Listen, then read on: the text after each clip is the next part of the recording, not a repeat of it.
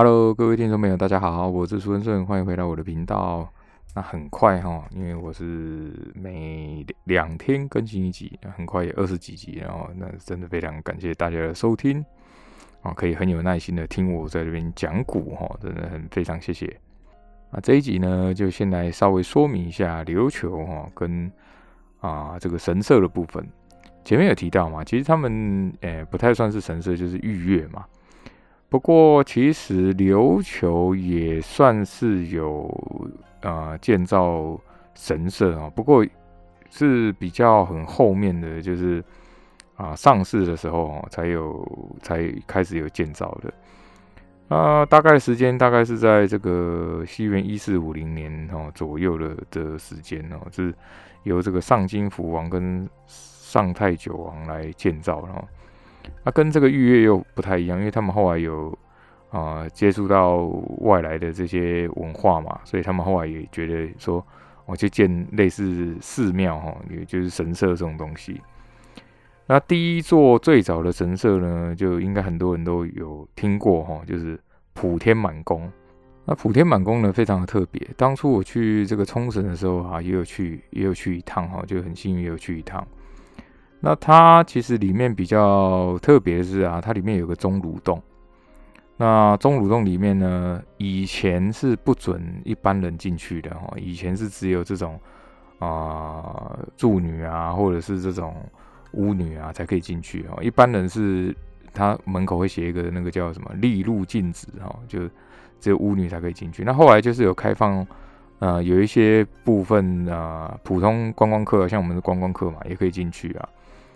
那当初去的时候，其实它就是一个这个，呃，算是地下，呃，算地下嘛，就算是在山山洞里的钟乳洞。那钟乳洞中间都会有几个那种啊小神龛这样子。那你每走一小段路呢，它就会有放一个类似奉纳的这种啊赛前香这样啊。不过它里面也不大哦，那因为未开放的地方我们也不能去嘛。那开放的地方其实它也没有很大啊，就是一个钟乳洞，其实蛮啊蛮蛮壮观的啊，蛮壮观啊，蛮蛮壮观的。那刚刚提到嘛，琉球其实它有八个最主要的神社啊，它被他们被称作是这个琉球八社啊。那再补充说明一下哈，刚刚讲普天满宫嘛，它其实就是祭祀这个日本天照大神，哦，就跟这个琉球古神道的诸神哦，所以他们还是有这种啊太阳崇拜啊。那琉球八社呢，总共有就一样哦，就有八个啊。那稍微稍微提一下啊，除了刚刚那个普天满宫之外，还有一个很有名的，也是啊，你如果去这个那霸的话，一定会去哦，就坡上宫。然后莫吉宫、冲宫，那安安里八幡宫啊、四明宫、天九宫、那金武宫，最后就是这个普天满宫哦，总共有八个啊神社啊。不过啊，后来这个日本并吞琉球之后啊，前几集有讲嘛，他们其实就并吞了琉球嘛。啊这八个神社当中都有御月的信仰哦，就是御月嘛，每个呃前面讲的这个琉球的神社。啊，或或者是这个城里面都会有御月啊，那就日本并吞了琉球之后啊，啊，他为了要消减这个琉球神道哈，就啊把很多的这个琉球的传说啊这种的全部都啊减少了。那他们后来呢，就呃日本政府呢，他就自己把这八个神社啊，其中有一个叫波上宫哈。他就把它列为这个啊，那总共八个嘛，另其他七个他们都叫无格社啊，就是没有被封作啊国家代表的神社。啊，有什么差别哈？因为波上宫可以得到国家的资金援助，其他都不行啊。所以其他的神社基本上是靠一般民间企业啊，或一般这种老百姓捐款哦，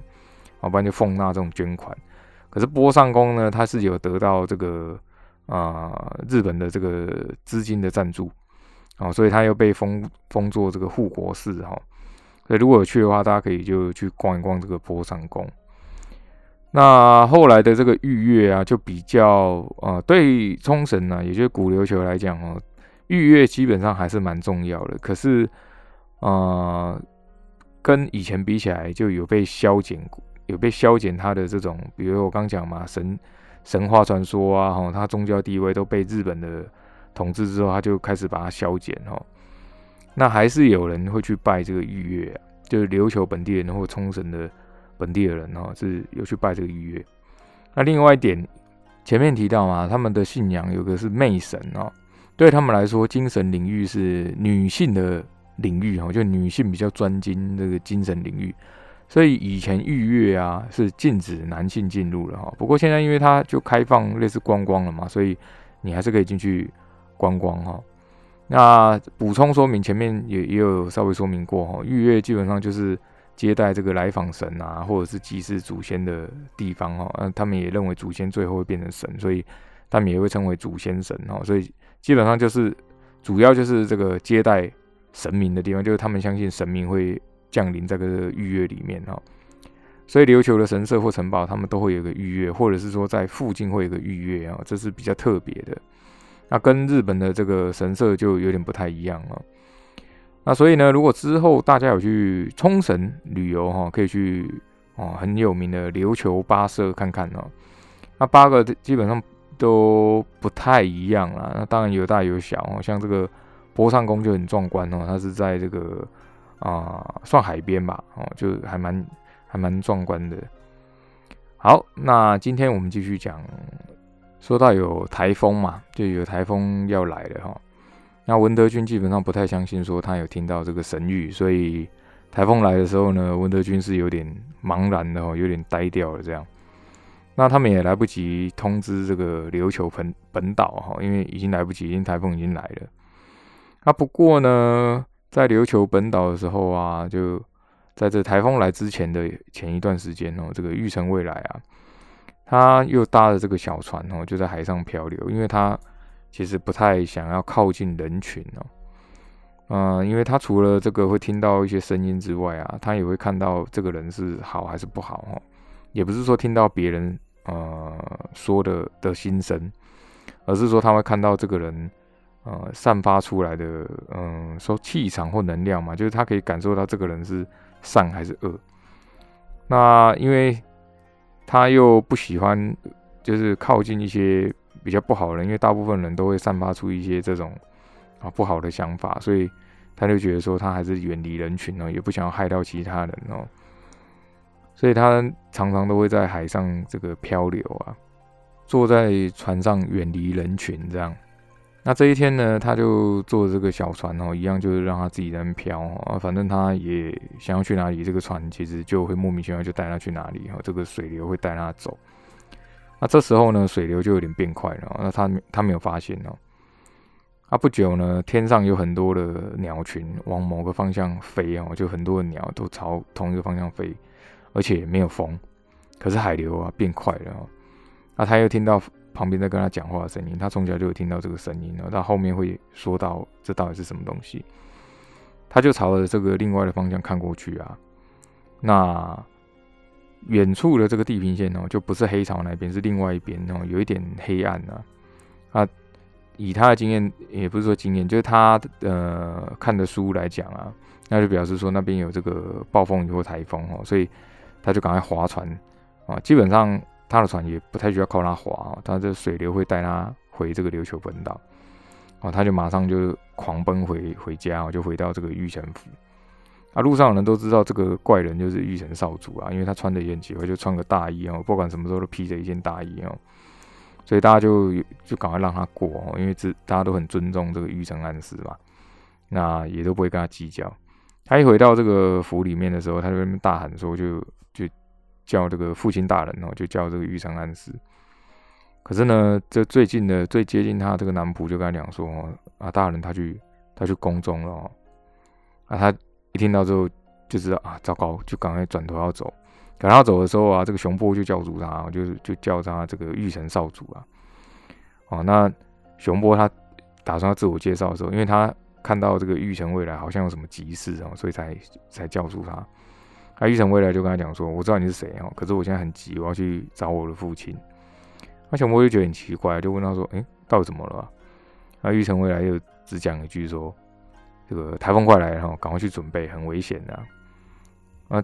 熊波跟旁边的下人就觉得很奇怪，这这这是怎么会有台风啊？也没有通知啊，就下人就在那边讨论啊，这样。这玉成未来不管哦，就直接讲说，那不要多问哦，赶快准备就对了。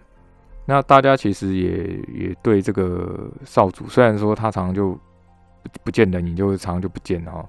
可是做什么事情也没有很马虎哦，就其实也算是嗯，虽然说他是一个奇怪的人呐，可是他也不会这样莫名其妙就在那边乱讲话啊，所以就大家也不犹豫哦，就交代下去，那大家都开始准备自己的事情啊。那熊波就想说啊，他那不然我也去帮忙好了哈。那玉成未来忽然想到一件事情，就赶快叫住他，就说这个熊波大，你等一下哈，我忽然想到一件事情。啊，这个熊波对玉成未来很很有礼貌啊，因为他是玉成安师的儿子嘛，所以就非常有礼貌哦，就跟他说，哎，这个玉成少主有什么事情哦，你可以讲没关系。啊，玉成未来就拿出一个小玉牌啊，上面刻着玉成两个字，就给这个熊波哈，就跟他讲说。要麻烦你哦，就快马去这个金武奉行所通知他们准备哦，就说是我我讲的就对了。啊，熊波也不推辞哦，就说没问题，然后就牵过这个快马，就一个就往金武去了。那玉成未来就往这个宫中里去了。那不过熊波也觉得很奇怪，他看一下天空啊，万里无云啊，而且太阳很大啊，那真的有台风吗？其实也很怀疑哈。不过因为毕竟是玉成未来交代的嘛，所以他也不多想哈，就一直往这个金武去。那玉成未来到宫中之后啊，刚好遇到这个退潮哈，就文武百官啊，就从这个大殿里面出来了。那他就看到其中这个玉成安师在里面啊，他就赶快叫他。玉成安师就也很很奇怪，因为玉成未来基本上不太会来皇宫了，然后就很奇怪，他就问他说：“哎，你怎么在这里啊？”啊，玉成未来他是属于那种也不管有没有其他人哦，他就直接讲说：“哦，台风快来了，你赶快通知。”这个王上哈，就国王哦，让大家做好准备啊。他旁边本来这些官员都就谈笑风生哦，就就在讲一些事情。那听到他这样讲呢，整个全就全部呆掉了，就所有人就很安静。那再来就是大家开始讨论哦，就忽然又讨论，就有的还在笑，好像怎么可能啊？然后就说啊，如果有台风的话，文德军一定会通知啊，因为一直以来都是这样子啊，这不太可能吧？玉成安师也很紧张哈，听他这样讲，就赶快跟他讲说：“哎，你你听谁说的哈？现在天气很好，怎么可能呢？”那玉成未来就也不多讲哦，就跟他讲说：“是真的啊，这是真的，这个父亲大人你一定要相信我。”那玉成安师知道他这个儿子不会说谎啊，那想了一下之后之后就说：“好，那不然这样好了，我们就去见这个王上啊，就去见国王。”那旁边的这些文武百官啊，就觉得说：“这那不会吧？这个。”玉山之怎么会就这样直接就听儿子讲一讲，然后就去面见这个王上啊？而且这要下诏书，全国下诏的话，这这是不可能啊！可玉山师也不管那么多哈，他就带这个玉成未来去往那个龙门那边去啊。那赤龙房外面啊，玉成呃，这个天顺月还没回到房间哦，只是在走廊上漫步，因为今天天气很好。那玉成那次看到他背影的时候就就。叫他，我就可能就叫他说啊，王上，王上就叫他。那，天顺月也听到他在叫，就是回头嘛，哈。那他很自然而然的就叫其他人就退下，哈，因为他常常会跟这个玉成安师讲一些悄悄话。虽然如此，哦，玉成安师还是很有礼貌，哦，还是还是有公礼，哈，就跟这个王上打招呼这样。啊，天顺月就说，哎，这个旁边是你的小孩吗？就看到这个玉成未来嘛。啊，没想到这么大了哦，就是已已经可以跟白川氏打仗了，因为前之前他也有啊跟这个白川氏打仗嘛。啊，玉成暗师就有点犹豫哈，就不知道该讲不讲哦。那天顺月也知道他的个性哦，就直接讲啊，没关系，有什么事直接讲啊，没有关系。啊，玉成暗师就直接跟他讲说哦，这个根据我的儿子所说啊哈啊会有台风会来。啊，天顺月听了也很惊讶，他就看天上，哎，就晴空万里啊，怎么会有台风呢？啊啊，天顺月就觉得也是一样哈，他就说啊，正常来讲的话，文德军应该会先有神谕通知啊，让我们赶快做准备啊，因为他都会有一些预言哈。那玉成未来也不管哦，就直接跟讲说哦，现在的文德军啊，已经不是文德军了啊，所以他根本就不看，他根本就不知道有这样的事情。啊，玉成安是听了就很惊讶哈，就就赶快捂住他嘴巴，就跟他讲说，你不要乱讲哈，你在网上面前不要乱讲。那天顺月也没生气啊，他就说：“哎，你的小孩真的很有趣哦，因为他他们其实啊，王上的小孩跟啊，这个玉成安氏的小孩啊，出生的时候都会得到一段神谕啊。那当初玉成未来有一段神谕是在说，他有可能会啊帮了这个琉球，也有可能会害了琉球哈。那天顺月其实他赌的就是他会帮助这个琉球哈，所以他也不在意，他只觉得这些人这蛮古怪的。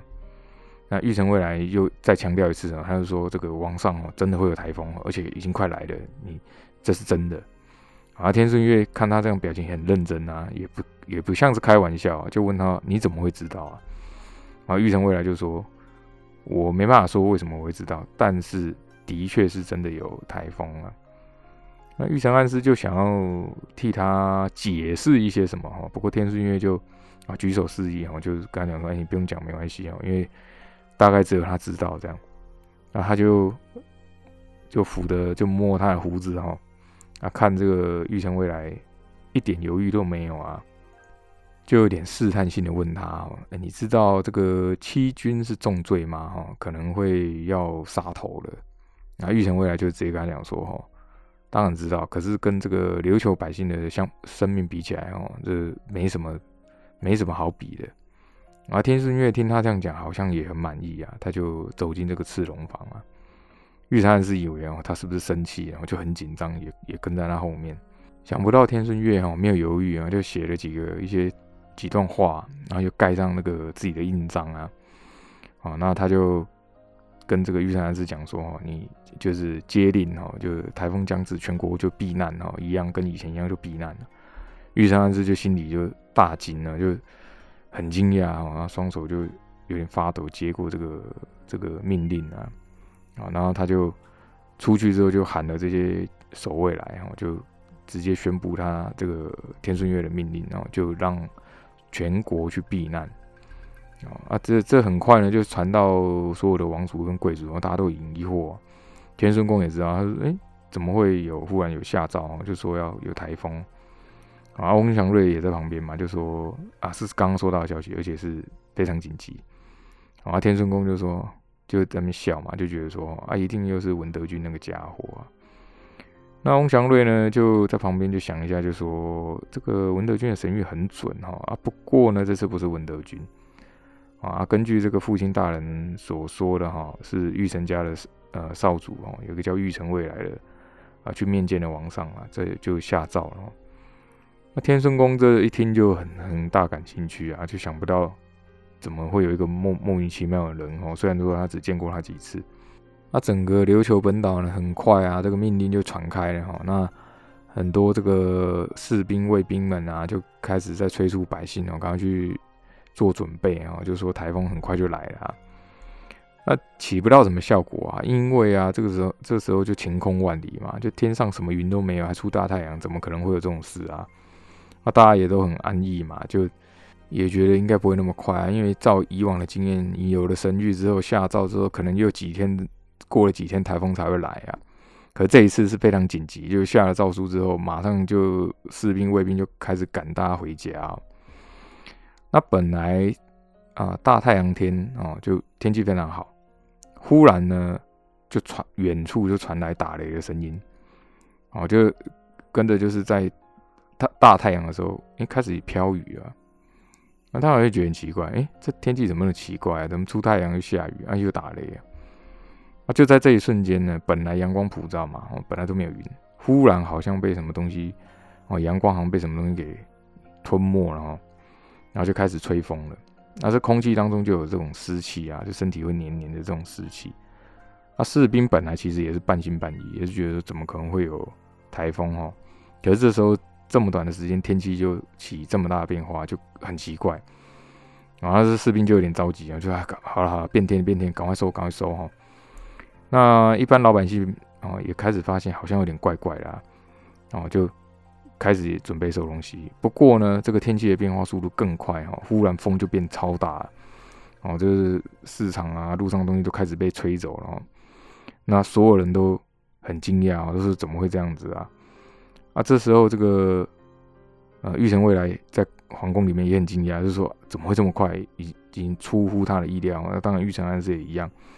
而且天天上已经灰蒙蒙一片了啊。那玉成安是很惊讶，啊就说啊，怎么怎么会这样子啊？怎么会有这种变化啊？他其实有点松一口气哈，就觉得说，哦，还好，真的有台风，那儿子就不用这个有欺君之罪了。可是呢，另一个念头又担心这个琉球的人民哦，因为大家都还没有准备，所以他自己心里也很矛盾哦。不过好在是自己的儿子真的是没事哈。那天顺月本来也没有把这个玉成未来的话放在心上哈，可是觉得说，哎，这个孩子。呃，听说好像异于常人啊，哦，这个眼神也很坚定啊，那就才会下招哈。啊，就算真的没有台风啊，他也基本上不太会追究，顶多就是罚一下他说这个啊，可能是充军之类的哦。那想不到呢，外面真的开始风雨交加，就瞬间而已啊。那其他的王族啊，文武百官本来也是觉得就在那边当笑话啊，那想不到。是，竟然是真的发生这样的事情啊！不过就因为这次天灾哈，啊，王族跟豪族之间就知道这个玉成回来不是普通人。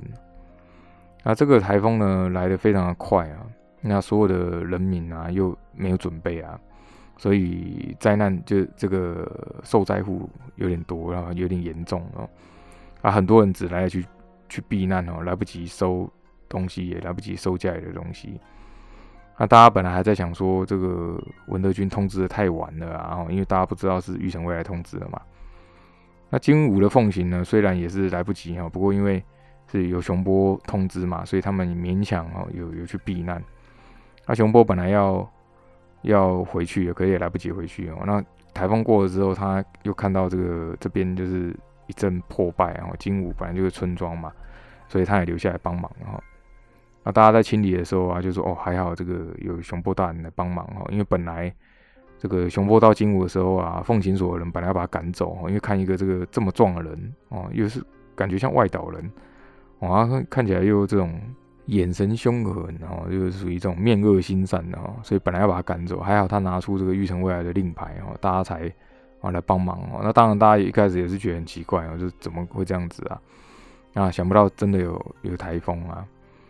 那天孙公呢？其实，呃，看着这个王宫里在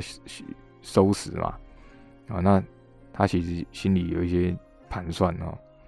他就问这个翁祥瑞说：“嗯，你是不是有你你觉得是怎么样啊？”好，那因为他们觉得说这个这次台风不是神谕嘛，不是文德军讲的啊，所以一定有古怪啊。哦，那天孙公其实他觉得说，是不是大皇后有这个文德军的底细哈，所以才一副这种老神在在的样子啊。哦，那翁祥瑞也觉得说，翁祥瑞其实想一想，又觉得说，可是文德军应该不会有这样的状况哈。那因为这次台风的事情嘛，啊，天孙公就觉得说，啊，他也是人哦。那下一任的文德军上任的话，大概是什么时候？那翁祥瑞就回答是下个月。然后天孙公就说：“好，那不然这样好了，等他这个卸现任的文德军卸任的时候，我就去看看他是怎样。那我也想要看一下这个新任的文德军哦，又是怎么回事哦。